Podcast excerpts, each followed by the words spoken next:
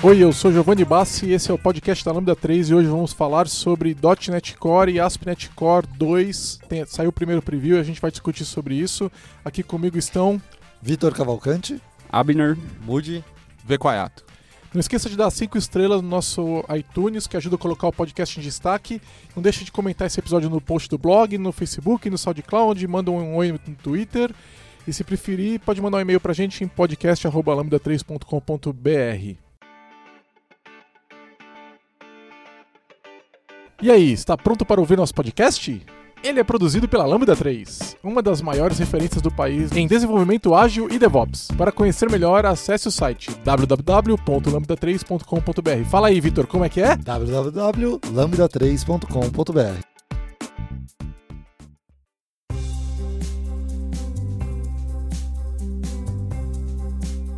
Bom, e aí galera, a gente vai falar então um pouco sobre .NET Core 2.0 e a primeira coisa aí, acho que para quem quiser começar a, a brincar com, com, com, esses bits aí, é instalar o SDK de fato e baixar o Visual Studio 2017 Preview 3, que está disponível. Você pode obter ele no MSDN com seus é, com a sua subscription gratuito e tudo mais. Ele tem suporte side by side também, né? Com, com os outros SDKs e com outros Visual Studio. É, essa é a primeira versão que agora você. Antes eles tinham que atualizar o Visual Studio para você poder lidar com versões diferentes do, do SDK.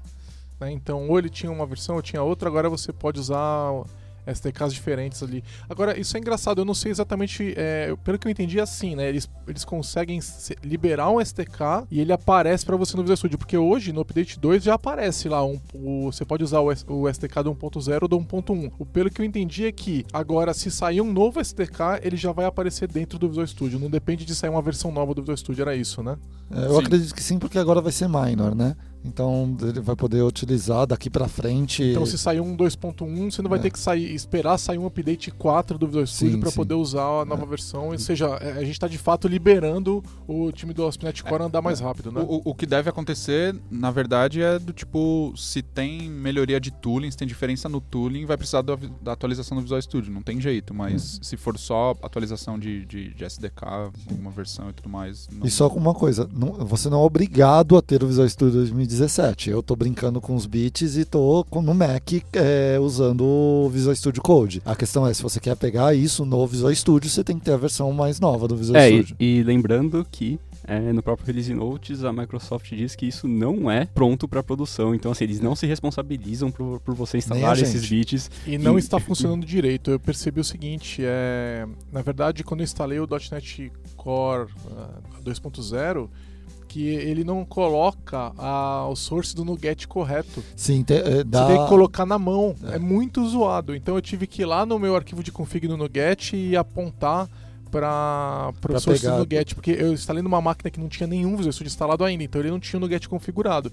E aí ele não achava nenhum pacote que eu queria instalar. Né? E aí eu percebi que era a falta do source. A hora que você coloca o source, ele acha. Então, Mas no Visual Studio isso está isso tá corrigido, né? Isso está funcionando. Se você é... instala o Visual Studio, sim. Porque ele sempre cria um arquivo de NuGet config. Mas se você instala só o .NET Core, não funciona. É zoado. É, Preview 1, né, gente? Exato. é, não, não, esperem muito do Preview 1, porque o pessoal, dado, dado o, pessoal, histórico... o pessoal fez a build pro build ali, correria. É, então, assim, ó, a melhor maneira de você resolver isso, se você vai pegar uma máquina nova, instala a última versão estável do .NET Core e depois, e depois instala isso. o 2.0 Preview, que aí vai estar tá tudo configurado certinho. Sim. E é legal porque uma outra coisa interessante... Mas vai estar tá pro source e não vai estar tá pros beta, né? Se você fizer dessa não, forma. Não, dá sim. É isso que eu ia falar. Quando você instala uma versão nova do SDK, ele instala o novo .NET.exe ou .NET né, no, no Linux. Eu não vou falar do Mac porque foda-se o Mac. É... Ele faz a mesma coisa, só tá? Tem três é só pessoas, gracinha. Só tem três pessoas que usam Mac aqui, mas é, é. Mas então. É, a gente tem cinco pessoas aqui na sala, três usam Mac. Tá, beleza. É, Essa agora... fala foi oferecida por comunicação não violenta.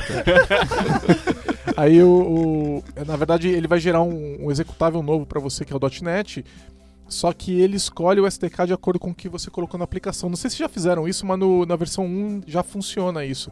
Se você tem um Global JSON, ele escolhe o .NET correto que você tem na máquina. Então, se você tem lá 1.0, 1.1 e você dá um .NET menos menos version, ele vai mostrar a versão correta de acordo com o teu Global JSON. Então, isso já Sim. te ajuda a dizer. Então, quando você instala um SDK mais novo, ele vai instalar um .NET mais novo, mas vai continuar usando você, a versão anterior. A versão antiga no projeto antigo. É. Né? Eu, eu, não sei se ele repassa para o para um outro .NET antigo, depois na hora de executar. É, eu isso eu não cheguei a notar. Eu vi que é hierárquico. É, é hierárquico. Ele vai pegar pastas. no Windows, ele vai pegar da, do diretório users, dali para frente é, vai ser o que está setado lá. Então tem dois .NETs, né? Tem o globalzão e tem o da, do STK daquela versão, é isso? Isso. O que você pode fazer é colocar o default dentro do, do seu diretório do seu projeto. Pra, é, eu achei que ficou bem legal isso, que era uma coisa que a gente tinha cobrado naquela versão. Tinha o NVM, né? É, e aí depois eles tiraram o NVM e tiraram essa capacidade que a gente tinha, que era parecida Não, ficou, com do. Ficou bem melhor, na é? verdade, porque eu achei que ia ser uma puta cagada tirar o NVM lá atrás, Sim. mas de fato, o jeito que eles fizeram ficou ótimo, porque basicamente ele autoseleciona a versão que você está, você não precisa ficar mandando um comando. E, eu, e na, na, questão do, do RVM, que, era do Ruby, ele não era padrão lá no início, né? É, o Ruby tem um negócio parecido com o RVM, eu, que é, tem um arquivo lá de, do RVM, quando você entra no é, diretório, isso. ele já troca Mas você tinha que fazer isso lá no Bash RC é, para ele olhar isso, mas né? Mas isso é meio gambiarra, é, né? É mega, então, então, RVM é uma bruta gambiarra. Então, isso que eu achei legal, do jeito que eles fizeram, o .NET resolve. Sim. Entendeu? Então, é, ficou no no, no SDK. Não ficou, ah, você tem que fazer um script é, na sua works, né? máquina, né? funciona. E ficou muito bom. Até uma, na palestra que eu dei aqui, fiz essa demonstração. A gente setou e ficava trocando o, o framework através do default. Do diretório. O, o, no RVM tem inclusive um problema de que aquele arquivo ele é executável, né? Então, quando você vai trocar o diretório, ele fala: olha, tem um arquivo do RVM aqui, você quer executar? Porque lá pode ter um negócio sim. que vai tomar conta da tua máquina, pode ter um vírus. Então, assim. Você, você baixou pode... do GitHub e esse cara vai fazer um, um curl lá e vai executar alguma coisa lá fora. Que então. você não está sabendo. Então, é. ele te pergunta antes, né? Então, no .NET a gente não tem esse problema porque ele está olhando o Global JSON. Eu achei sensacional o negócio. É, então, já tá, isso continua funcionando na versão 2 e funciona super bem. É, mas tem que lembrar também que é, independente da versão do, do .NET Framework, é, a versão do tooling do Visual Studio muda. Então, não necessariamente algo que você tem feito lá no 1.0, algo que você tem feito lá no 1.0, é, no Visual Studio 2015 vai funcionar no Visual Studio 2017. É, mas aí você seleciona, vai ter um drop-down. Na, na hora que você cria o projeto da Chance Core, é, é, meio, é meio zoada a UI ainda, porque ah, se você for olhar a janela de no, novo projeto, você tem que escolher qual versão do .NET Framework você quer criar um projeto do .NET Core. E tipo, aí só tem o full, aí você fala, pô, como é que eu vou criar um .NET Core se é, só, tem, só tem full, full. É, exatamente, aí você escolhe lá qualquer versão e aí e ele abre uma janela, aí você pode escolher a versão do Core na janelinha que aparece em seguida, né? espero Sim. que eles arrumem essa janela em algum momento. Porque agora, de fato, tem dois .NETs, então você precisa pensar em qual que você quer e ali aquela, aquela janela não faz mais sentido. O que tinha que ter lá em cima é uma, um seletor de .NET Framework, do .NET é. Core, e aí do lado o seletor da, da versão que você quer usar, né? Tá claro que foi assim, o pessoal do Build chegou e falou, gente, é o, amanhã, fecha esse negócio. Falei, não, mas eu falei para vocês que não estava pronto. É preview, fecha do jeito que tá que a gente vai lançar. Mas esse problema tem, ele acontece também na versão é, do Update 2, no versão atual, estável. Ele também tem o mesmo fluxo. Eu acho que é uma coisa que eles. Eu não sei nem se eles vão resolver pro Update ah, 3. Meu, não é possível que ninguém reclamou isso pra aí. Vou lá no Z-Voice então. Agora. É muito complexo, é um drop-down com cascade, né? é complexo. Você é, seleciona. Tem, tem, que filtrar as, é. as coisas que estão do lado esquerdo. Você parar pra pensar, é um problema mesmo, porque. É, os projetos todos assumem que o framework está lá. Mas o que eles podiam fazer é assim, né? Os é, imagina que tem templates feitos por empresas, tem templates diversos, né? Que você podia ah, basicamente assumir. Se você não indica qual é a versão do framework que você está usando, é framework, não é, não é core, né?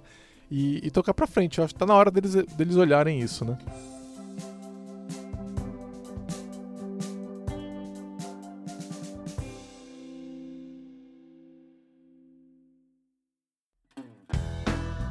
Aproveitando aí que você falou, é, acho que foi você, alguém comentou que agora nós temos dois .NETs e tudo mais. Quando a gente vai ver o, o Release Notes lá do .NET Core 2.0 Preview 1, uma das primeiras coisas, das primeiras features que eles anunciam como sendo o grande motivador, na verdade, né, dessa, dessa nova versão, e, e por isso ela ser uma, uma major, não, não só um update, é a questão do .NET Standard 2.0. O que diabos é o .NET Standard 2.0? Ou o que é o .NET Standard? Tá, o .NET, vamos lá, o .NET Standard para começar, né? O .NET Standard ele é uma uma biblioteca de é uma referência, vamos colocar assim, tá? É um padrão de referência que vai ser utilizado para implementadores de plataforma para rodar aplicações feitas para essa referência, certo? Então, é, como ele diz, é um standard, é um padrão. É um contrato, vamos é, dizer assim. Então, esse padrão contém é, namespaces, tipos, diversos né, classes, delegates, structs, tudo mais, que são é, or- organizados. é, é, eu, eu não sei se ele demanda o- as, as DLLs em si, os pacotes, eu acho que ele só demanda os tipos mesmo, né? Então, é, ele demanda que você tenha uma, uma determinada namespace ou classe, etc. E uma vez que esse padrão é implementado, por exemplo, o .NET Core é uma plataforma que implementa o .NET Standard, né? É, e ele, por acaso, também suporta o .NET Framework, mas isso é outra história. Vamos focar no .NET Standard. Então, o .NET Core implementa o padrão proposto pelo .NET Standard. É, ele é capaz, então, é, de rodar aplicações, é, dependências que tem como foco, como é, meta, o .NET Standard. Então, pense o seguinte: quando você faz uma biblioteca, você, é, e você quer que essa biblioteca rode em todos os lugares suportados pelo .NET Standard, você vai compilar a sua biblioteca. É, a- o framework target, né? que você vai escolher é o .NET Standard. Aí a versão 1 até 1.6 ou a versão 2 que está saindo agora, né? Então pense o seguinte, feito isso, essa aplicação, ela é rodando, ela vai rodar no .NET Core, que é o basicamente o o- um dos principais eh, lugares onde roda. Agora, o é, .NET Framework também implementa. Então quer dizer que ela também vai rodar no .NET Framework. É, E nesse assim- momento não, né? Não, também. 4, não, calma, 462 calma. acho que roda. É, o ASP.NET 2. Core nessa versão de preview não está implementando Ah, é o ASP.NET o Core. ASP.NET verdade. Core não Isso. tá, ele está dependendo diretamente do .NET Core. Deixa, agora volta, calma, esquece isso.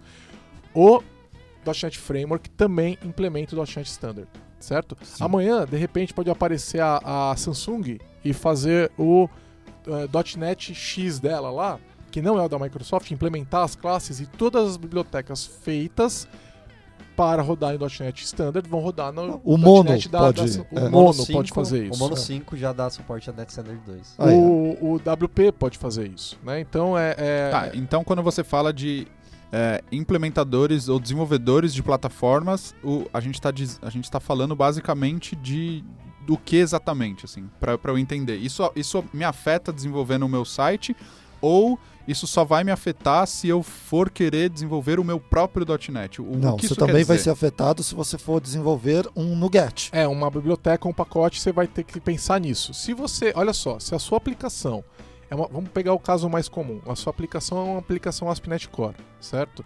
É, que você vai rodar com o .NET Core, tá? Então, é, você precisa se preocupar em que você só vai consumir é, é, pacotes do NuGet que tem como target ou o .NET Core diretamente, que isso também é possível, ou o .NET Standard, ou seja, a, a biblioteca padrão, o .NET Standard, ou direto o framework, que é o .NET Core, certo? Então, o que você vai começar a notar é que tem é, uma série de bibliotecas. é, O Imo Land- Landworth, é, ele fez um vídeo, ele é do time do .NET, ele fez um vídeo no YouTube, depois a gente deixa a referência, é, uma análise do NuGet, qual percentual de pacotes estão suportando o .NET Standard, e é mais ou menos 30% hoje, certo? Isso Então- da versão 2 ou da versão 1? Da versão 1 Tá. tá? É, quando você coloca. Agora existe um Compaction, né? Eles criaram uma, uma maneira de rodar bibliotecas é, que são compatíveis com o 2. Que não tem como target o .NET Standard 2, mas que rodariam no 2 porque só usam as, as, as APIs definidas no 2. Eles conseguem fazer esse teste de compatibilidade. Eles né? conseguem. Aí o número sobe para quase 70%, certo? Então o .NET Standard, direto implementação, implementação do .NET Standard é 1, é, é, é, é, são 30%, e considerando a API ampliada do, do 2, 70%. Mas lembra que esses 40% adicionais não tem target de .NET Standard, eles têm Sim. da- target de PCL ou de .NET Framework Esse Shin que tá 2. fazendo a mágica aí de conseguir fazer esse cara ser utilizado. Exatamente. né? Agora, o problema é que isso não garante que a aplicação vai rodar, né? Então, por exemplo, a gente fez um teste aqui na Lambda com um componente que a gente gosta muito, que é o, dot- é o NHibernate, né? Eu não gosto não, Você prefere o gosto. Anti-Framework? então, É, é? sempre. É, tá bom. É, tá- até que o projeto dele tem anti-framework, né?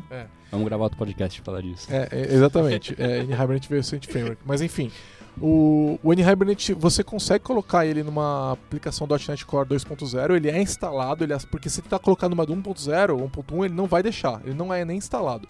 Na 2 você consegue instalar, você consegue compilar, e você consegue rodar até a hora que ele for depender de alguma configuração. Aí ele tem uma dependência de system.configuration. System.configuration parece que não está no .NET Standard 2 e ele falha. Tá? Então, é, não roda. Então eu não sei se esse 70% que a Microsoft está dizendo, por exemplo, se eles incluem o N-Hibernate. Sim. Porque nesse caso a gente está basicamente assumindo que pacotes que rodam não rodam. Né? Eles estão assumindo que rodam e eles simplesmente não rodam, tá?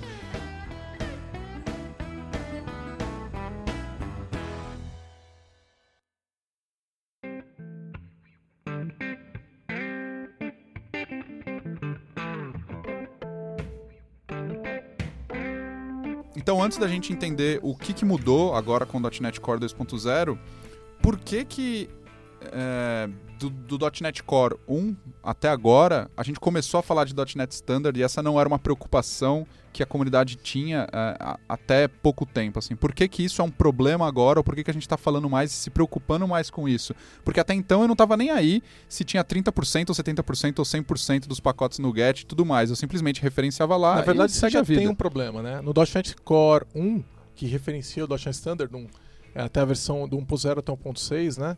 A API é muito pequena. Então, muita coisa que você esperaria que funcionasse não funciona.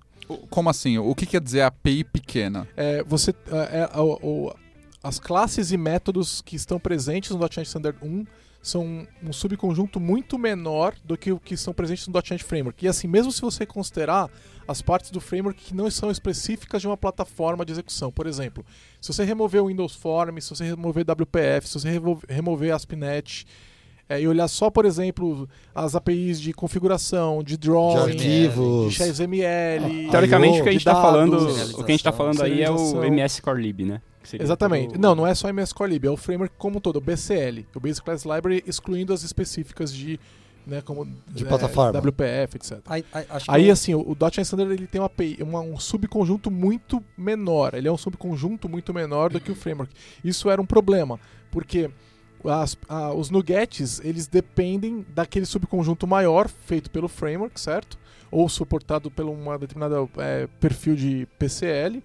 E esse, esse o, o .NET Standard era muito menor, eles não conseguiam converter as dependências, os pacotes deles para a versão do .NET Standard, então você não conseguia rodar. Então por isso que você não consegue rodar N-Hibernate, por exemplo, no .NET Core 1.0. Ah, porque falta. o- Porque o .NET Core 1.0 não tem coisas que ele precisaria ter. Isso, ele, Ah, por exemplo, não show. tem a parte de serialização que o N-Hibernate utiliza, não tem uma parte de reflection, que é importante também que ele utiliza.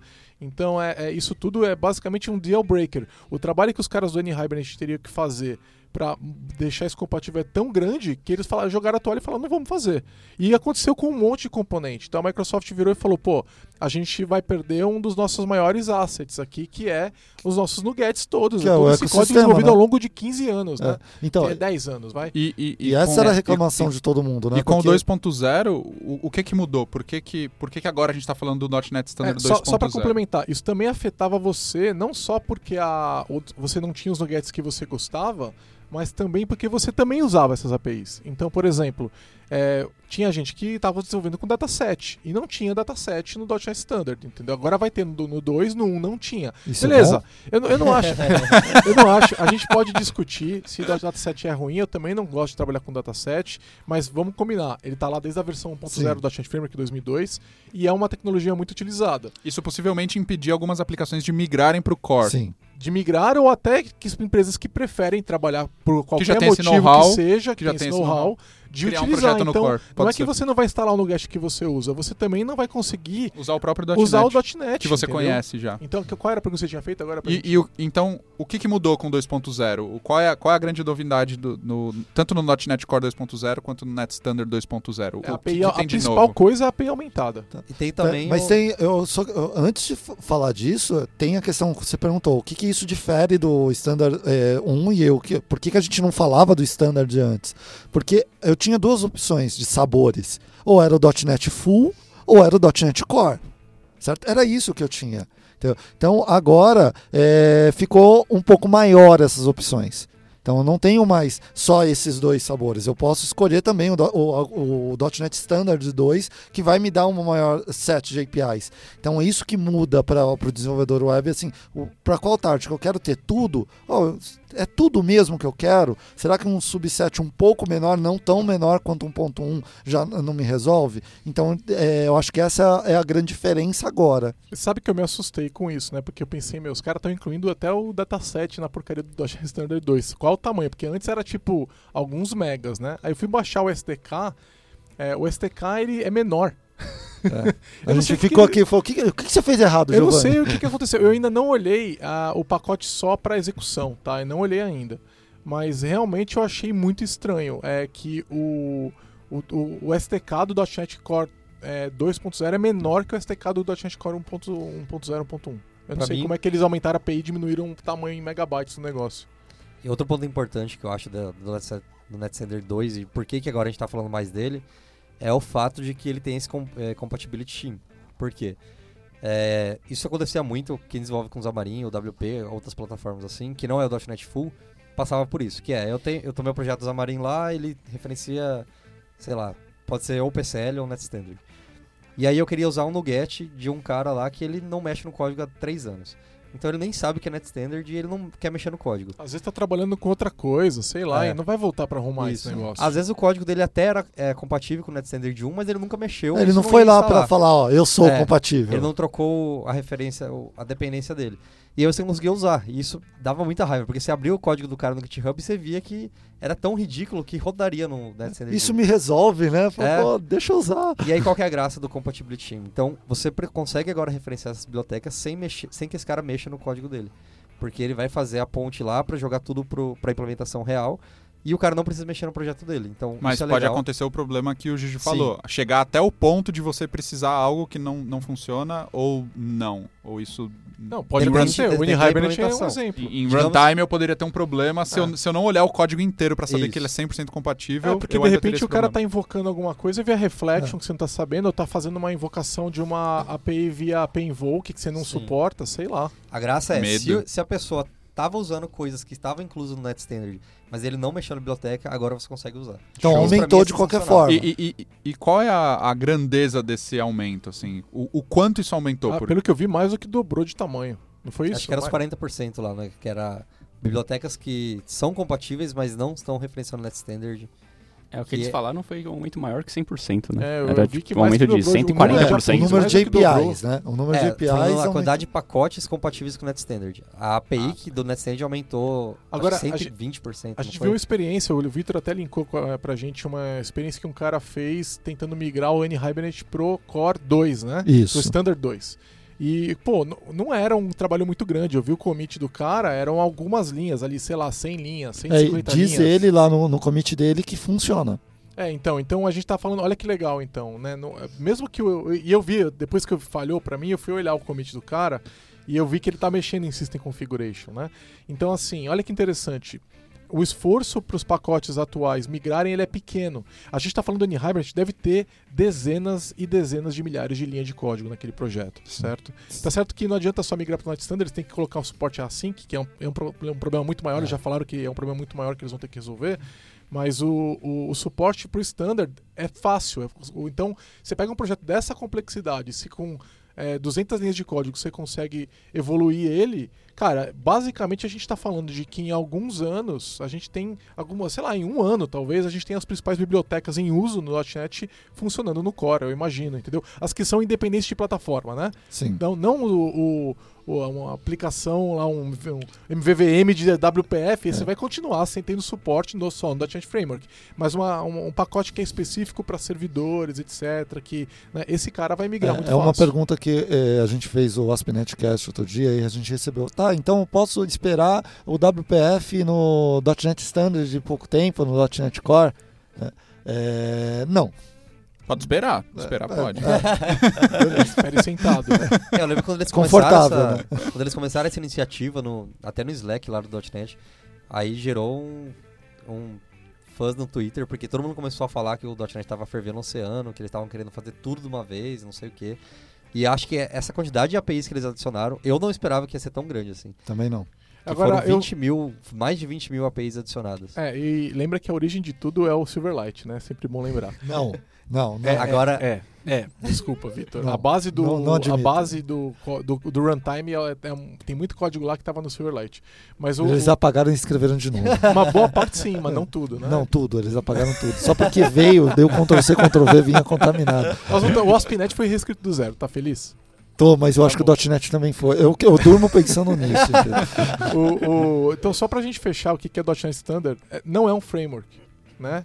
É, é, uma, é um padrão, tá? Tem muita gente falando, ah, .NET Standard é um framework. Não é um framework, tá? Tá, é, mas eu é- tenho- é um padrão. É uma abstração, Eu vi não um tem Nuget. Não dentro. tem implementação. Se você abrir os, os, os pacotes que estão no Nuget, É, você então vai achar os métodos. É. Você vai achar os métodos todos vazios. Eles não têm pl- implementação nenhuma, tá? Então ele é só uma. uma ele contém as DLLs para que você possa fazer a referência. Aliás, já param. É, é muito comum eu fazer isso. Não sei se vocês fazem também, tá? Pois como é que isso aqui está implementado? Ah, agora a gente vai pro GitHub, né? Para olhar. É, é mais comum, antes, né? é, Mas era muito comum que eu entrasse lá, no, desse um F12 no Visual Studio, ele mostra a, a- a descrição da classe e lá em cima ele mostra a DLL. Ah, Meu, muitas vezes eu só copiava aquilo, abria no IL Spy para olhar a implementação. Às vezes era um negócio simples, né? E o legal do IL Spy sobre o GitHub é que você pode navegar, né? Você pode clicar nos métodos e ele vai navegando. Então é uma vantagem muito maior, né? Só que se você faz isso com um método que está vindo do .NET Standard, não tem implementação. Né? Então você, você morre na, na praia. Chateado. É, cê- ele não tem implementação. Então, é, é, você vai ter que procurar a implementação de fato no .NET Core. Porque o, standard não tem isso. Se você pega uma biblioteca que referencia o standard, é isso aí mesmo.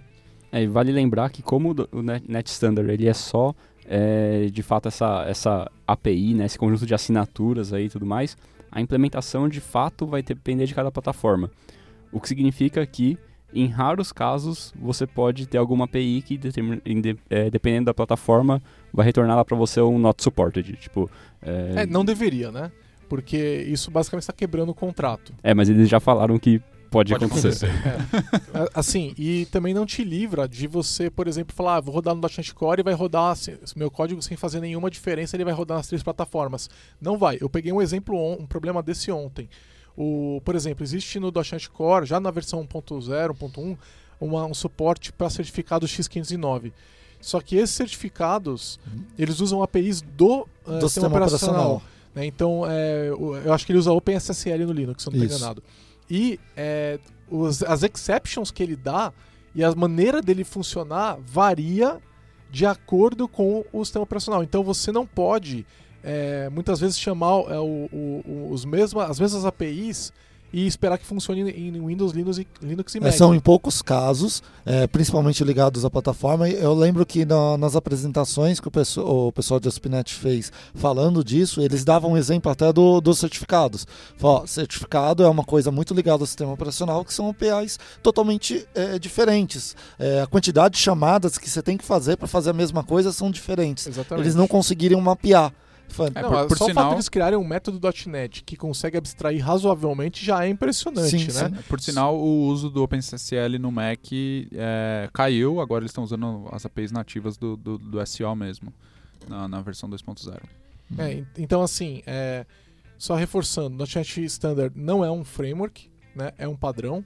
Você, ele aparece como se fosse um framework na sua ah, aplicação, mas ele não é um framework. É, ele, assim, você até poderia dizer que ele é uma plataforma, porque uma plataforma é, é algo sobre o qual você constrói algo. Né? Mas eu prefiro nem pensar que também é uma plataforma. É um padrão, né? Eu acho- É, um- é um padrão, É. certo? E o, a plataforma de fato é o, o .NET Core, e ainda você poderia dizer também que é o Windows, por exemplo, e o Linux também são plataformas sobre o qual você constrói, né? Então é uma plataforma se apoiando em outra. Né? Legal. E, e aí, então, beleza. Então a gente entendeu o que é o .NET Standard, não entendemos. É, Mas ele é só uma das grandes novidades quando a gente fala aí de, de .NET Core 2.0, .NET Core 2.0, etc. O, o, o- o que, que tem aí de mais novo, de, de interessante? Então, pelo menos nesse preview 1, eu imagino que vão sair vários, vários e vários previews, é, release candidates e tudo mais, até a gente chegar na versão inicial, mas lembrando que a gente está aí com duas ou três semanas só de, de preview 1. É, mas o que, que tem de novo no .NET Core 2.0, Eu- eu além sei- desse suporte a APIs? Eu sei que o Moody quer muito falar sobre Runtime Store. O que, que é então, isso? aí? isso é uma coisa legal. Se vocês olharem a build, a apresentação do build, que eles estão apresentando no ASP.NET Core, que é o Hanselman com o Dan Roth, acho que é isso. É, eles mostram que o tempo de boot do ASP.NET cresceu, ou melhor, diminuiu bastante. Eles fazem lá o cold boot, que é quando você nunca subiu a aplicação, levava 7 segundos. E depois levava 3 e pouco, e agora todos estão levando menos de um segundo. Cara, é, é- é- realmente é impressionante, né? É. Porque é um saco ficar esperando. O Watch, nesse momento, É. tá tomando muito tempo. Sim. E aí eles falaram que eles atingiram isso fazendo algumas coisas, e uma delas é usando um conceito que tem agora, que é o .NET Ste- como é? Runtime Store. Runtime Store. O que, que é isso? Basicamente é um novo GAC. Ele vai instalar. Eita! Pera, pera, pera aí. Não, não, não, não, não, O cara me lembrou de Polêmica. Silverlight Não é, não é, agora. não é. E Polêmica. você veio falar novo ga... Tem que É um registrar as paradas. Eita! Pera aí que tem uma galerinha mais nova que nem sabe o que é isso. Tá, o que, que é Basicamente- ga... pera, o que, que é GAC, Gigi? Global Assembly Cache nasceu em 2002 com .NET, é um repositório centralizado de DLLs do .NET Framework. Suposta- Eita! supostamente, é o- supostamente havia morrido ano passado, é isso? Fa- morreu faz uns três anos quando lançaram o .NET Core, o .NET o .NET Core com outro nome, né? Que era o ASP.NET 5. Surgiu um site, é, Hi- hipgak.com, Hipgak. acho que o site saiu do ar, inclusive. É, Mas deve é- renascer ele. Mas era, uma, era o GAC era onde você colocava, inclusive, DLLs assinadas com Sim. garantia de execução e desempenho. Então, é- é- ainda é uma tecnologia extremamente importante no .NET Sim. Framework. Qual, qual é a graça disso agora? É, Antes, então, sempre que eu ia fazer um, um publish de uma aplicação .NET, ele colocava todas as DLLs que eu estava usando. E aí o pacote ficava grande e E o não tinha o runtime? tempo de, de subida e o runtime. Agora o que ele vai fazer? Ele já tem, quando você instalar o SDK, ele vai instalar essa store na sua máquina, no Program Files lá, por padrão. E agora a sua aplicação sabe buscar de lá. Então você não precisa colocar mais aquele monte de DLL que já vai estar disponível. Quais DLLs vão estar lá? O que ele pôs lá? Tudo que o ASP.NET Core usa, o Ent Framework Core, por algum motivo. Ah, isso é porque o .NET Core agora, ele tem algumas coisas... nat- Eles colocaram o ASP.NET Core dentro do .NET Core. Sim. né? Então, Tá agora ele vai buscar lá, né? É, então basicamente tudo que tá nessa ASP.NET Core e no Ent Framework Core vai estar lá para você. É, e aí você consegue usar sem ter que referenciar uma a uma. E aí quando você faz o publish, ele sabe que é para ele pegar de lá e não usar, não ter que colocar essas E DLLs. se não tiver lá, eu imagino que ele vai conseguir fazer o restore. e Então, aí, baixar, aí usar que chega lugar. o ponto que a gente tem que falar do, do meta package do ASP.NET Core All. É. Então, vamos lá. Ah, calma aí. Só tem um detalhe que eu acho interessante, tá?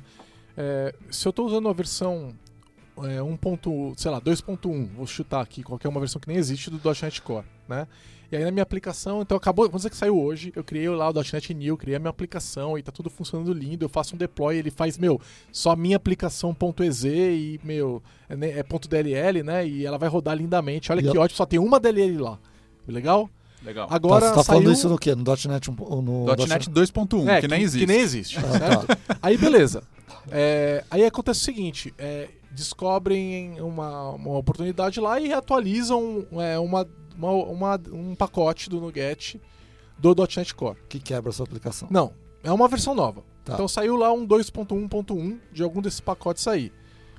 Quando eu é, coloco essa referência, atualizo essa referência, agora vai ter duas DLLs lá. Vai ter o meu, o meu, a minha aplicação .dll e vai ter a, a- a minha dependência .dll na versão 2.1.1. E vamos dizer que, meu, uma aplicação ASP.NET Core, ela tem dezenas de dependências, certo? Então vamos dizer que sai a versão 2.1. ponto- Eu tô, agora é um projeto ASP.NET Core. E agora eu- saiu a versão 1.2.1.1.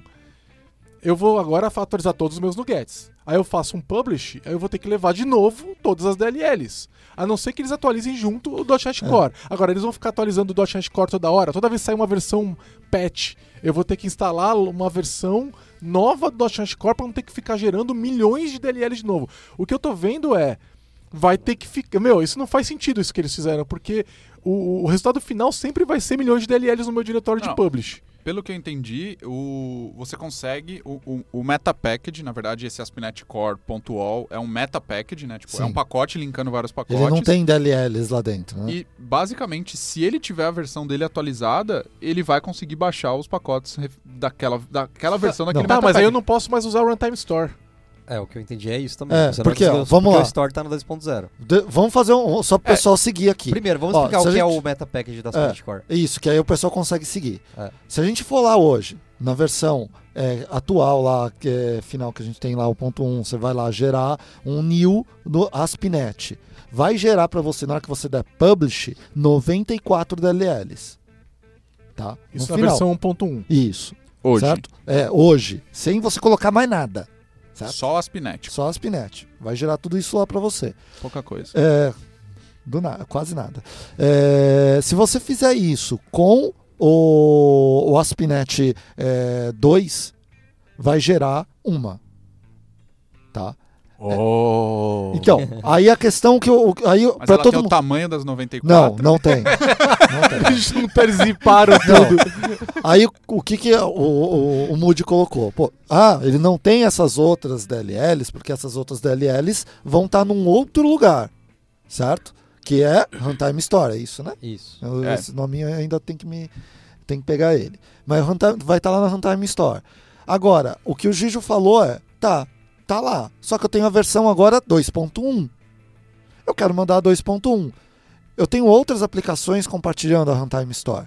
Certo? Eu não tenho acesso a trocar a Runtime Store eu como É, até desenvolvedor. porque tá na Program Files numa área protegida Isso. por administração, então você não pode mexer lá. Eu vou mandar, o que, que vai ter que acontecer? Eu vou ter que mandar a DLL junto com o meu projeto. É isso que eu estou imaginando. Sim. E aí eu fico me Então. preocupando se esse tempo de boot também não vai sofrer. Sim, então. não, possivelmente vai. Você vai perder o benefício de ter a Store. Um dos motivadores que Então eles vai, vai falaram durar é três que dias esse negócio, vai sair o primeiro update. eles falaram que Maybe. isso é motivado porque quem decide que você tem que atualizar um pacote não é você, é a sua infra, que é a parte de segurança. Então, mais ou menos. é, Eu entendo a motivação. É, o problema é que te- deveria ser diferente, por exemplo, patches de segurança para patches de feature. Tem hora que não tem problema de segurança, mas você quer atualizar feature. Sim. Então, se você olhar esse Metapack All lá no, no Get, você vai ver que, se você abrir ele, você vai ver que ele não tem nada.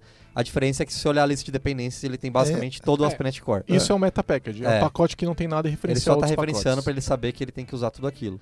Isso é bem interessante, principalmente porque quando você vai fazer, todos aqui já fizeram upgrade de, de ASP.NET de uma versão para outra. É. né, do É ASP.NET sofrível. Core. É sofrível porque você tem que ficar, puta, esse pacote não atualizou. Será que esse tem versão nova? É, E esse? Não, não, é muito ruim. De fato, isso resolve vários problemas. Eu vi uma, uma, uma mesa redonda deles lá no Channel Online e eu não sei se eu entendi direito, mas pelo que eu vi, você conseguiria mesmo no Meta Package tirar e acrescentar as coisas que você não, Não. quer no Visual Studio. Não, é isso? Não, não. O que eles falaram é o seguinte: se você não quiser tudo que tá vindo nesse, nesse meta package, Você vai ter que você pôr na pode mão. referenciar manualmente. Ah, Mas tem que tá? tirar o wall. Agora, o que eles estão dizendo também é o seguinte: aí tem um negócio novo aí na- no, no, no, Tem que .NET, tirar ou tem ele daria ou ele Você, sobrescreve? ti- você tem que retirar o wall E aí referenciar todos os 94 O mão. basicamente Não, é. não, não precisa de tudo, porque olha só, hoje você não vai ter 94 dependências. Você tem umas 10 que elas trazem É, outras. depende da sua entendeu? aplicação, né? É. Então você pode fazer isso, só que o argumento que eles falaram para que não precisa para isso é o tal do package trimmer, que remove do seu projeto as dependências que você não está utilizando. Ele é basicamente um tree shaker de pacotes, né? Então, ah, beleza, eu trouxe o wall. Ah, mas eu não estou usando o anti-framework, eles cortam o anti-framework fora. Ah, eu estou usando o Anti-Hibernate, por exemplo. Então eles cortam o Não, anti-framework mas se fora. isso tá na Store, não faz diferença ele cortar. Porque eu não tô levando por isso que junto, tá todo então- mundo confuso. Não, não, tudo bem, mas olha só, é, não existe o peso da dependência. Então, por exemplo, eu não teria que ter a DLL, vamos dizer que você Carregada. atualiza, carregado. Então, na hora que você faz o publish, vamos dizer que eu atualizei tudo e tem esse problema que a gente falou. Que você faz o publish, ele vai publicar só o que você está usando, entendeu? Ah, Então, é não, muito não, mais sim. inteligente. E- no caso que eu não tô usando o wall. Tá. Exata- Não, você usando o wall. usando o wall. Usando o wall. É que você Essa é a pode. vantagem. por exemplo, o wall tem o anti-framework. Sim. Você pode não estar usando o anti-framework. Então Ok. ele vai identificar isso no momento do seu publish, ele, vai vai tirar o. Não vai mandar o anti-framework. Mas ele não vai mandar, porque eu tô Não, usando não, o Ele wall. hora não vai subir- mandar se você tiver. é, não, o lance, olha só. O, o- o- Falei que é confuso. São coisas diferentes, tá? Vamos lá. O, o publish agora gerar uma única DLL vem devido à Runtime Store que o Moody explicou, certo? É, quando a versão da sua aplicação bate com a versão que está no Runtime Store. Beleza. Aí vamos dizer que você atualizou essa dependência e não tem uma dependência do mesmo tipo na Runtime Store. Tá. Aí Você tem que mandar as DLLs. você vai ter que mandar as DLLs. Tá, então eu parei de usar o wall. Porque o Não, gente- não, Não. a, a sua dependência no seu CS Proj ainda é pro O wall. seu all é diferente do Ah, do do, wall que tá no que tá servidor. no Runtime Ah, Store. não, mas Ah. entendendo o que ele tá falando. Ele tá falando, eu tenho o wall mais Isso, uma. Eu mais um atualizei. novo Entity Framework. Aí Não, vamos dizer que você o atualizou o wall. Você atualizou Então o wall. é, Você o, pegou um o mais saiu uma novo. nova versão e você essa nova versão não está Na Runtime Store. Store. Não, beleza, entendi. Tá, mas basicamente então, eu só posso usar o wall se eu usar só ele. Se eu usar qualquer outro package dentro dele, uma dependência dele que tá atualizada, ou atualizo tudo, ou eu paro de usar o Exatamente. É o que a gente. tá- Eu tô não. Não, mas tô ó, muito vou te falar uma- confuso vou te porque falar- tem pouca informação. Só para deixar É. claro, é, o- se você fizer uma dependência direta para uma versão mais nova, ele vai usar a mais nova. Tá? Isso é uma coisa que já funciona hoje Sim, no é. Nuget, tá? É. E com .NET Core e tudo mais. O problema é se essa versão funciona com as outras versões que você tem, tá? Então, se tiver uma restrição é, dura lá, talvez não funcione. Uhum. Mas vamos dizer que você está usando o ASP.NET Session, certo? Você, que você sai uma coisa nova no Session que você quer usar, certo?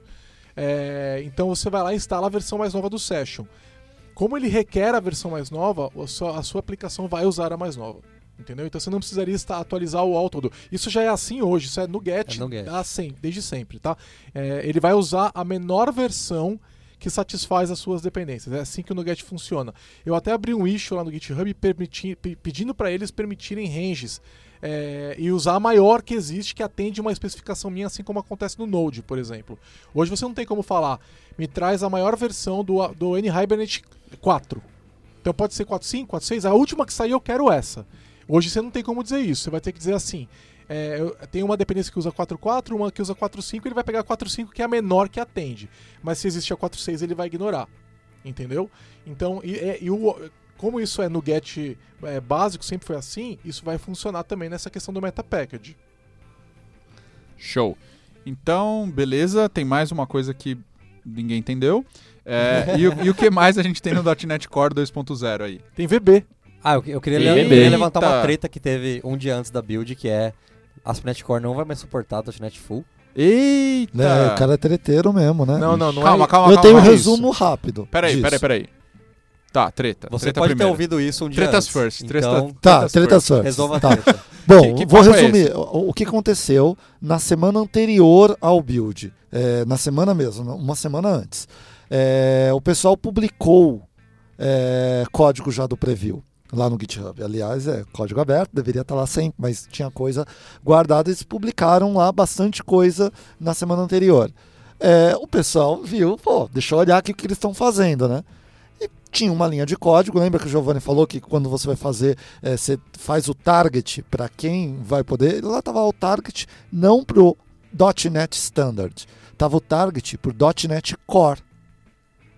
E um cara foi lá e abriu uma issue. Na verdade, ele, ele, ele percebeu porque ele pegou uma Nightly e não rodou mais no framework que ele É. estava usando antes. Mas aí ele pegou exatamente essa parte do código que ele foi olhar, falou, ó, Ele achou o commit. né? É, ele achou o commit e falou, ó, tá aqui, tirou, ele até mostra o, o histórico do arquivo, tava .NET Standard, vocês tiraram e colocaram o .NET Framework. Posso assumir que... Core. É, .NET Core.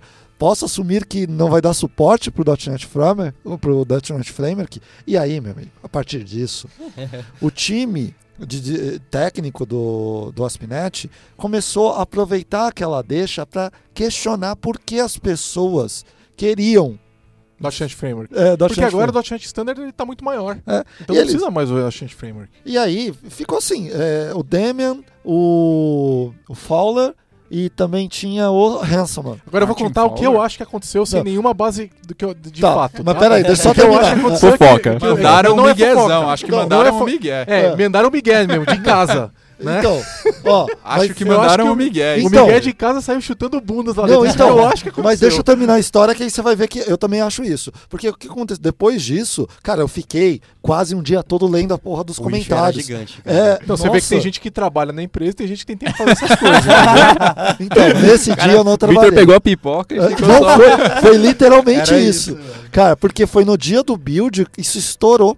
No dia do build, saiu uma notícia. Eu fui co- é, cobrir, ó, eu como jornalista, né? Fui cobrir o build na Microsoft, aqui do Brasil, para ajudar o pessoal lá a divulgar as coisas e tal. Eu cheguei lá, cheguei mais cedo, na hora que eu abro a minha notícia, eu vejo duas notícias seguidas é, falando isso. Um cara pegou, pegou aquilo, e falou, ah, Microsoft dropa suporte ao .NET Saiu Framework. Infoque, não foi? É, É. Saiu na Infoque, saiu numa outra é, é, magazine site aí de, de TI. É, Saiu na Caras, na Contigo. aí, É, cara, o, o, o Scott Gu é, fugindo dos repórteres. Não. Senhor, senhor! não, e o pior que foi mais ou menos isso, porque isso. a partir desse ponto, Não que foi um dia anterior, começou a ter um volume maior de perguntas e discussão na issue, e o, o, o pessoal da Microsoft parou de responder. Parou. Parou. E até então. Going- going Cabeças dark. rolaram. É, a, a pergunta é, parecia, você lendo ali, você fala, ah, o pessoal não vai dar suporte. Aí chega o Hunter, é, numa comunicação, é, mandou lá, falou, não galera, vai dar suporte, vai ser anunciado que vai dar suporte. Logo depois vem um anúncio oficial da Microsoft, sim, ó, essa versão não vai ter, ainda não deu tempo, mas vai ser dado suporte ao .NET Framework até o final. E aí depois tem um uma entrevista do... Do, eh, não do Hunter, do Miguel Casa, de Miguel de Casa, falando, sabe o que aconteceu? Aconteceu que alguns técnicos acharam que poderia n- não ter suporte ao, Ao framework. ao framework. Isso não vai acontecer. Miguel Ponto. de casa é vida louca. Bom, vamos, vamos, vamos to- bola pra frente, isso é só Novela, das passadas, porque é eles já novela. O que, reverteram. o que que é esse papo aí do VB, então? VB. Tem VB. Não tinha VB? Não tinha, tinha C Sharp e F Sharp. Tinha até F Sharp. E agora tem VB. É isso. essa Ah, é a eu sei que o Coiato ficou bem animado aí. Parece bom. Legal. O que mais? que mais? XML Literals, mano. Voltando só um pouquinho no UOL, uma coisa importante que a gente esqueceu de falar é que o é UOL, tão importante que eles Mó já velho. dropam o UOL não roda no .NET Framework Full, viu? ele só roda pro .NET Core porque ele depende do package trimming e o package trimming não existe no .NET Full. Então eles tiraram só por esse motivo. É, é que a, a versão atual não suporta o framework, .NET Framework. Ele ah, vai esperar sair o, o, update Não, eles falaram que 2 eles- ali do .NET o UOL nunca vai suportar Nunca o vai full suportar. porque se- ele não tem trimming. Se você fizesse isso, a aplicação seria gigante. E aí, Ah, pra não entendi. cair nesse, nesse Então eles vão colocar as dependências direto. No caso, Isso. quando você escolher o target Se do .NET. Framework, eles vão colocar os pacotes diretamente. É. Entendi. Beleza. O que mais? O que mais tem? Ah, Tem tem live VB, unit testing. beleza. O que, que é Live bom. Unit Tem Testing? VB, cara. Cara, Live Pronto, Unit, já foi. Live Unit Testing é um autotesting dentro do Visual Studio, que já funcionava com o .NET Framework e agora funciona com o .NET Core também. Eles mataram, tipo, o Anycrunch, é isso? É. É, eles querem Uma parte a do ideia é chat. matar o Anycrunch, só que eu, eu não sei se já tentaram usar. Não. Cara, o, não, o desempenho do, do, do Live Unit Testing, ah, pra mim, não foi suficiente. Ele demorou demais pra Não tem- atualizar. Mas no .NET Core? Não, no .NET Framework. Tá? Então eu peguei a versão estável, eu tava num projeto do .NET Framework, versão estável, habilitei ele lá no projeto de unidade, teste de unidade, lógico, você não vai fazer isso em teste de integração, etc, né? É, habilitei lá.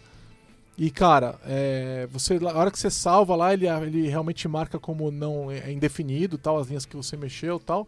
Só que, meu, é, demora muito pra aparecer. O Anycrunch, a desempenho é bem melhor. Defina muito.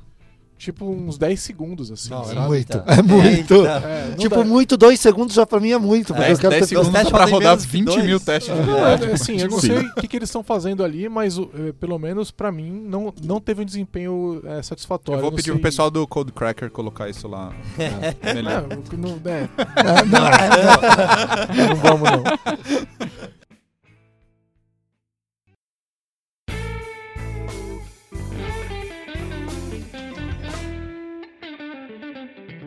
A gente já deu uma antecipada do ASP.NET Core, é, falando do ASP.NET Core All lá no Meta Package, mas tem novidades, es- a gente falou até agora de .NET Standard e .NET Core. Tem novidades específicas no framework, no ASP.NET Core, que apareceram agora. Então eu acho que a, a, a gente pode começar, deixa eu ver aqui, vamos falar... Vou falar de Razor Pages. Pode mano. falar de Razor Page, O que é o PHP do PHP. .NET. .NET PHP. O PHP cara, do .NET. Mas já que Eu- tá na- em época de React, o que é Razor Pages? Olha, eu, eu mordi muito. Desestabilizou ali, Bom, ó. desestabilizou aqui porque eu tô no momento de morder línguas é, usando o React, eu tô mordendo muita língua. Bom, mas vamos lá. falar mal do Zemel. Cara, eu- por exemplo, no ah, Razor, é, quando foi, se eu não me engano, era chamava Web Pages, é, quando eles lançaram a primeira versão. é, eu, eu fui muito crítico ao modelo. Ah, Por- vá. Eu não sou tão O crítico. Coiato quanto só quer codar com isso, agora é mó lixeiro mesmo. É, porque o modelo que eles colocavam era do tipo, ó, quero ser lixeiro. Vou lá, crio um novo projeto Web Pages e aqui é PHP mesmo, joga aqui tudo é, que você quiser.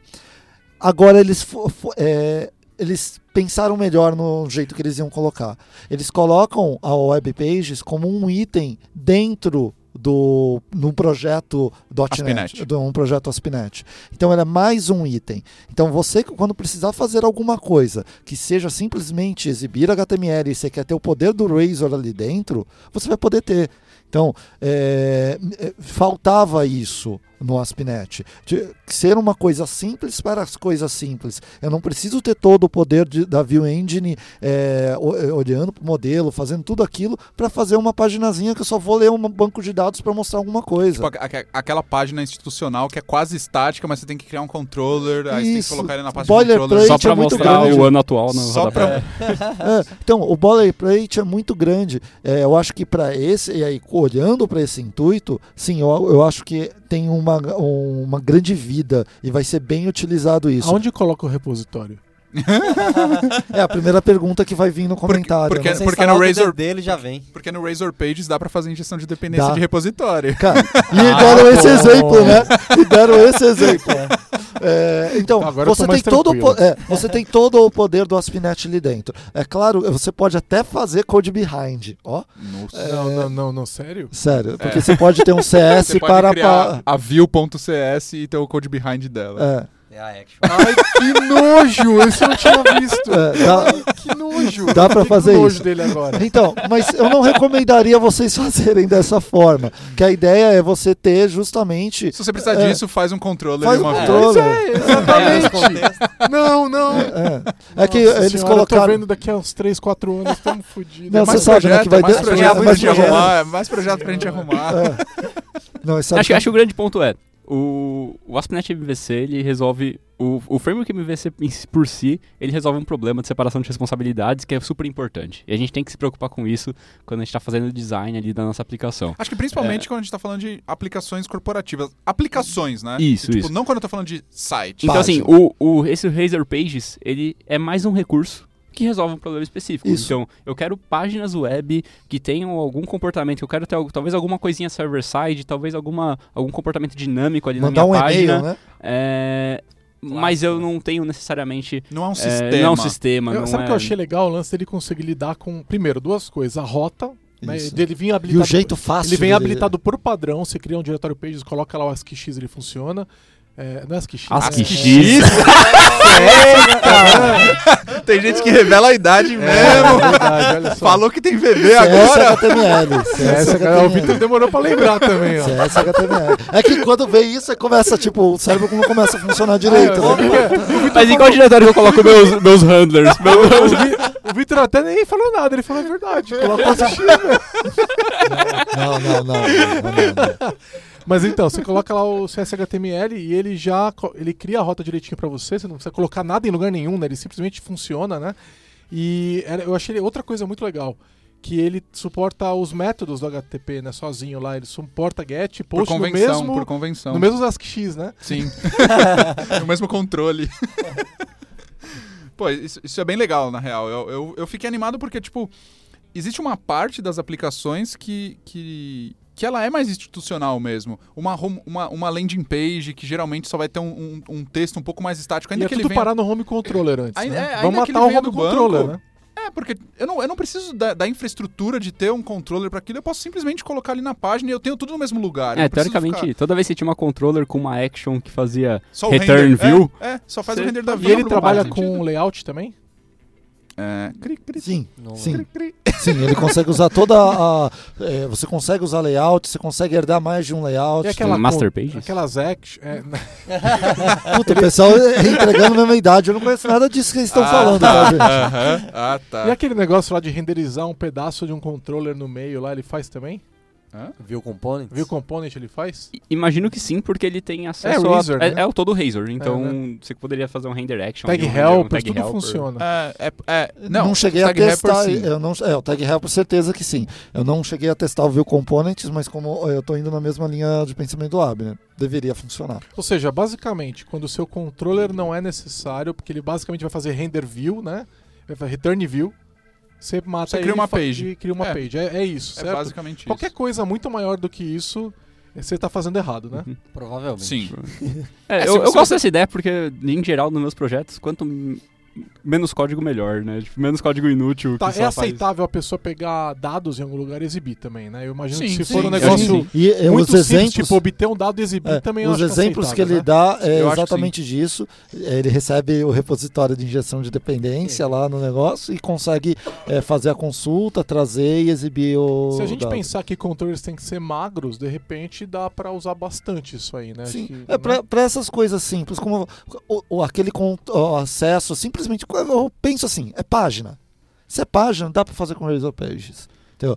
Não, é é aplicação sistema, é, é aplicação, tem regras. Eu usaria bem essa palavra que o Júlio falou, aplicação. Se você acha que você tem alguma necessidade específica, que você precisaria de uma camada de application no seu sistema, Faz talvez sentido. sirva, tipo, vale a pena você usar os controllers para isso. É. E tudo que você não precisasse de uma camada de aplicação, você Show. faria direto. Tem mais e uma o coisa. que mais tem no Aspinet? é, melhoria de performance. A gente teve uma melhoria de performance de 25%, já tinha batido é, o Node, né? O Giovanni Então, gosta de falar isso. Então eles aumentaram acho que uns dois nodes agora. eu É. acho. Então, É, Quantos rubies? então, é, não sei quantos, mas hoje ele tá batendo 558 mil requests por segundo. Mas o, o que No é seu isso? celular. É simplesmente respo responder um Hello World ou com a Não, stack do, Tem- do, do existe um MVC, teste ou- que, existe um teste que é, é, é, não foi é o feito Tech- é pela Microsoft. Power. Isso. É, esse cara, ele é, é um teste que testa frameworks no mercado. E ele tem, ah, eu, eu tenho um teste deles que é requisição. Ele vai lá e busca um texto simples, é, para recuperar esse texto e quanto o. Ah, legal. E ele tem o teste todo feito lá, a máquina para ser provisionada. Tudo open source. E você tem que é, fornecer o script, tipo, ó, eu quero testar o, o, o meu framework aqui. Tá aqui o script para você é, fazer o deploy dela e se você acessar essa URL vai retornar o que você precisa. É, e, e ele base, é, o, é o mais simples que tem. É tipo, ele chama um request e retorna um, Um texto. resposta a partir de um texto e acabou, mais nada. Legal. Então ele tá respondendo quanto? 500 e? 558 mil requests por É, eu, segundo. eu acho segundo, que caraca, é depende daí da, da, da métrica, né? Porque eles estavam batendo alguns milhões, mas é que depende do, do que máquina você É. está testando e tal. É, Esse é um, um Azure 4 Core é, Ubuntu, que é o mesmo, e que é o que eles No estão Ubuntu? no Ubuntu. Caramba. Ah, o Não, outro eu- também no Linux era mais rápido. É mas É. O, o, o número mesmo que no, no, no, no Tech- no último Tech Power foi alguns milhões, pelo que eu me lembro, de requests, não É, era? Não deveria ser Não plain text, né? Deveria ser outro tipo É, de eu não métrica. lembro, mas É. enfim, eles aumentaram o desempenho. É, Antes era 444 mil. E já estava ali entre os 10. E dentro dos frameworks de mercado, ele era o primeiro. Show. Que é Sim, aquele- é, essa é a diferença, né? O, ele é o décimo lugar, mas ele é o, é o único que realmente tem tamanho né, entre os 10. Assim, do- todos, alguns tem lá uns em C++. Quem faz uma página web em C++? né? Tem alguns em Java também, mas nenhum dos grandes frameworks de Java está presente ali. Né? É, são todos... é, Ainda existem grandes frameworks. Existem, lógico que existem, né? É, o, o Ruby e o Node vão estar lá embaixo, ó, é bem depois, assim, né? Não, o Ruby deve Python. ser tipo. Tá lá no showroom do bagulho. É, porque não é o foco do Ruby, não é, Sim. não é esse, né? Mas o, o- é interessante porque, de fato, eu acho que Legal. É, eu vi também que teve uma. Na questão do, do, do bootstrap, né? O, o Vitor usou o termo aí do, do boilerplate. A questão do. do- de configuração do Aspinet deu uma mudada também. Deu, rolou uma, uma limpeza e tal. O que, que, que que tem de novo nessa parte de configuração de um, de um projeto Aspinet e tudo mais? é, eles mudaram algumas coisas. Então, é, aquele, aquela, aquele código que aparecia no seu programa CS lá no main, né? Que eles tinham o web host, a configuração do web host, que tinha o web host builder, não sei o que lá. Agora eles têm um default. Então, esse, é, tipo, crio com as coisas que você normalmente precisa, né? Encapsulou tudo. Encapsulou tudo, basicamente o método que você podia ter feito.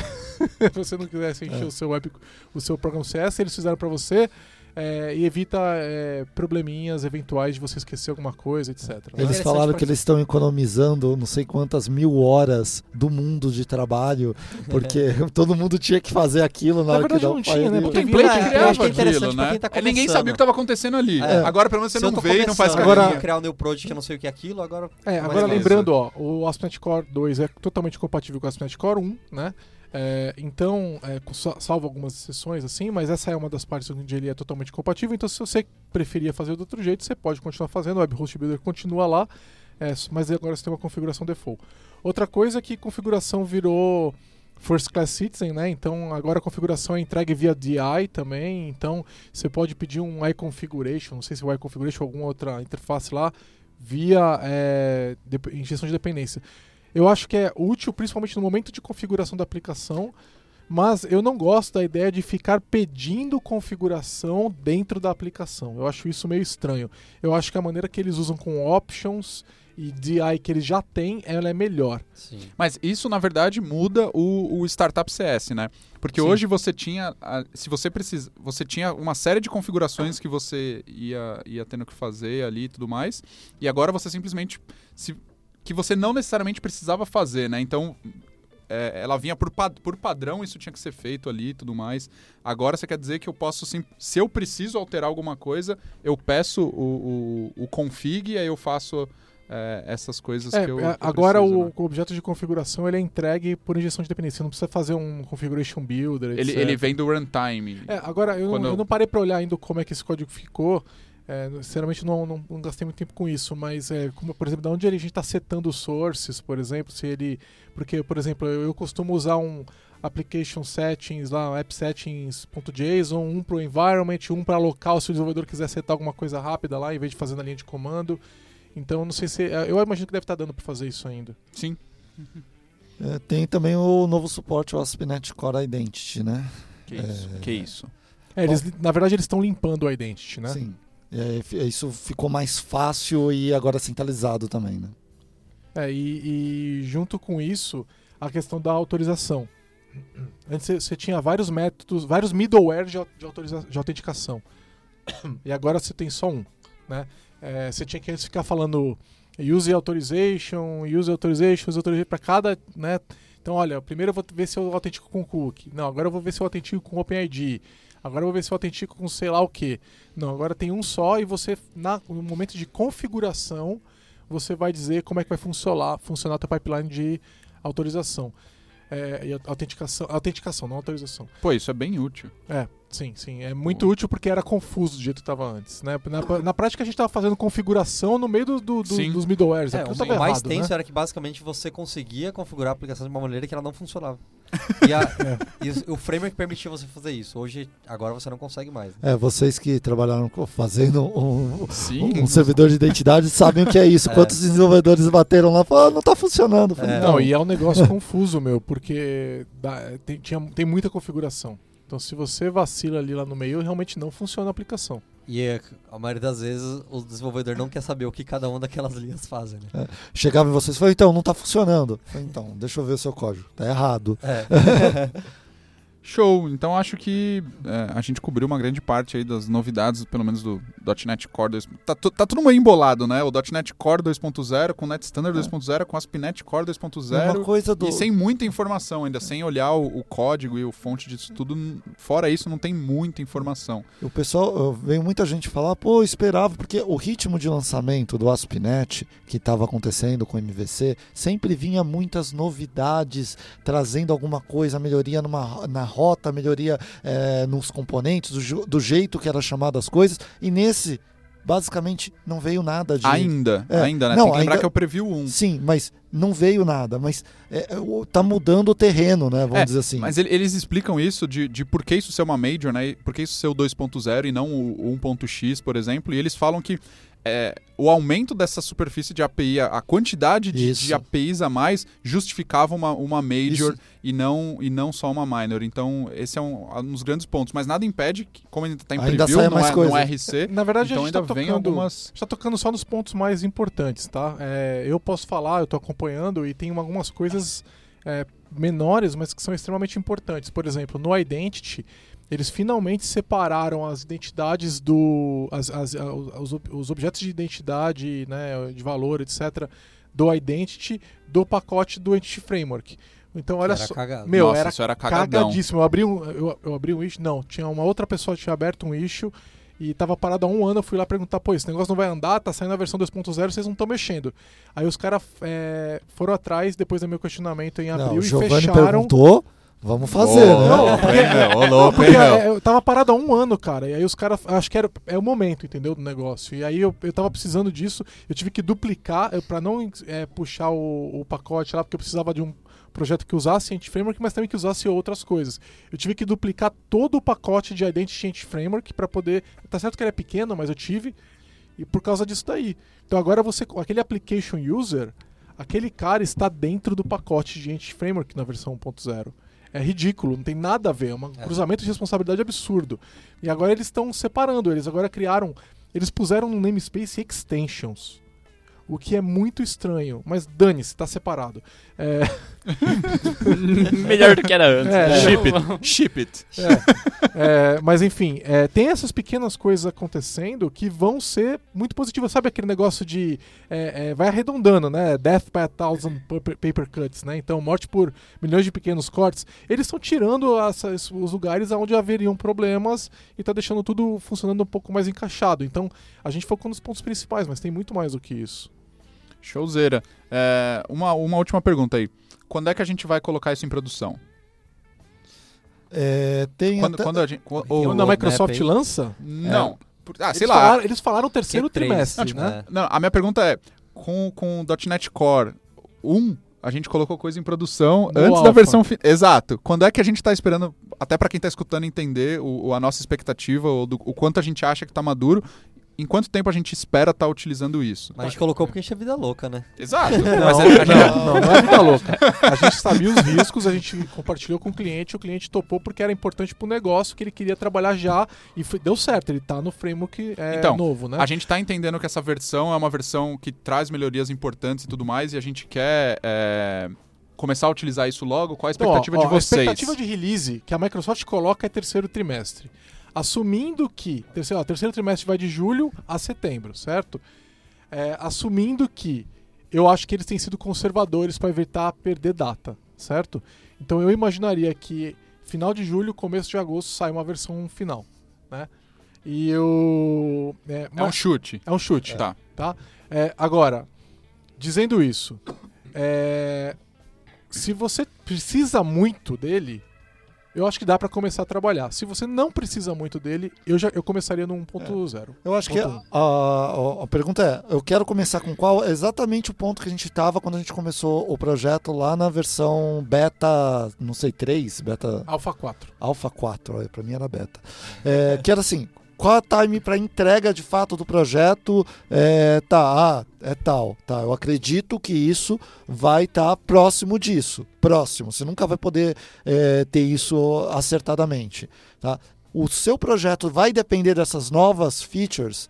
Você vai ganhar muito com ela? Se sim, arrisca. Mas olha, é, Mas é um risco. é, são, vão ser aí três meses mais ou menos, talvez mais, é, onde você vai ter que lidar com problemas no Sim. Visual Studio, você vai ter que lidar com problemas no framework, com bug. A gente lidou muito com isso, isso atrasa o projeto. É até- uma mudança agora, é uma mudança incremental. Na época que a gente estava lidando com isso, era uma quebra brutal. Então, é, valia a pena né, viver com isso, porque era um projeto para durar mais 10 anos, a gente não queria começar olhando para trás, certo? Esse projeto, se você começar ele na versão 1.1, ele é totalmente compatível com a versão 2.0. Você pode fazer um, um roll forward agora numa Sim. boa. O problema é o seguinte, pô, eu não quero usar Entity Framework, eu quero usar N-Hybrid. Então, é, beleza, não adianta, porque o N-Hybrid também não está funcionando, mas você pode forcar, por exemplo, você pode forcar o N-Hybrid igual... E fazer a alteração lá do cara. E Pega, já, já tem lá o Ou commit. você pode Baixa continuar no full framework e, de repente avaliar se você quer ir pro Net Standard 2 co- depois no próximo release Exato. ou coisas do tipo. Olha o que Depende tá. muito da sua É, necessidade. Você né? pode usar o full framework e olhar quais são as bibliotecas que vão estar no .NET Standard, quais são as a camada de API que, é, que vai estar disponível quando ele colocou, porque isso a gente já sabe, é o .NET Standard. É, agora, por exemplo, eu não sei nem, eu não testei se o Visual Studio Code funciona com ele. Né? Talvez ele não saiba Com ele o quê? O- o .NET Core 2. Deveria. Sim. Por exemplo, é, Breakpoint, Sim, esses sim, eu fiz, eu, eu fiz a minha palestra com ele. Ah, legal. Então tá funcionando. Mas assim, é- são todas incertezas, entendeu? De repente sai um preview 2 e não funciona. Sim. Entendeu? Então eh, você vai ter que saber lidar com isso. Eu, sinceramente, nesse momento, eu evitaria. Né? Porque eh, não Você é. não tem tá tanto muito ganho, perto, é, tá muito perto e o ganho não é tão grande. É, no nosso caso, quando a gente decidiu isso, o ganho era absurdo. É, a gente E tinha- tava longe pra É. caramba.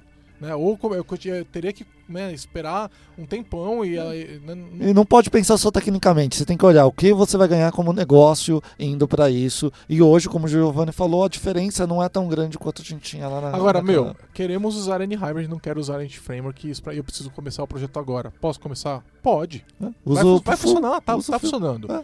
Não, não, não usa o full. Pode ir pro 2. Não, agora não tá ainda funcionando. Tem mas pegar o- forca, tem que são, pegar o- é, é, são o tantas fork. linhas de É. código, cara. Dá pra fazer, entendeu? Vai- A gente cansou de forcar componente Sim. dos caras Vários. quando não funcionava. Fizemos isso muitas vezes. Forca, fork faz funcionar.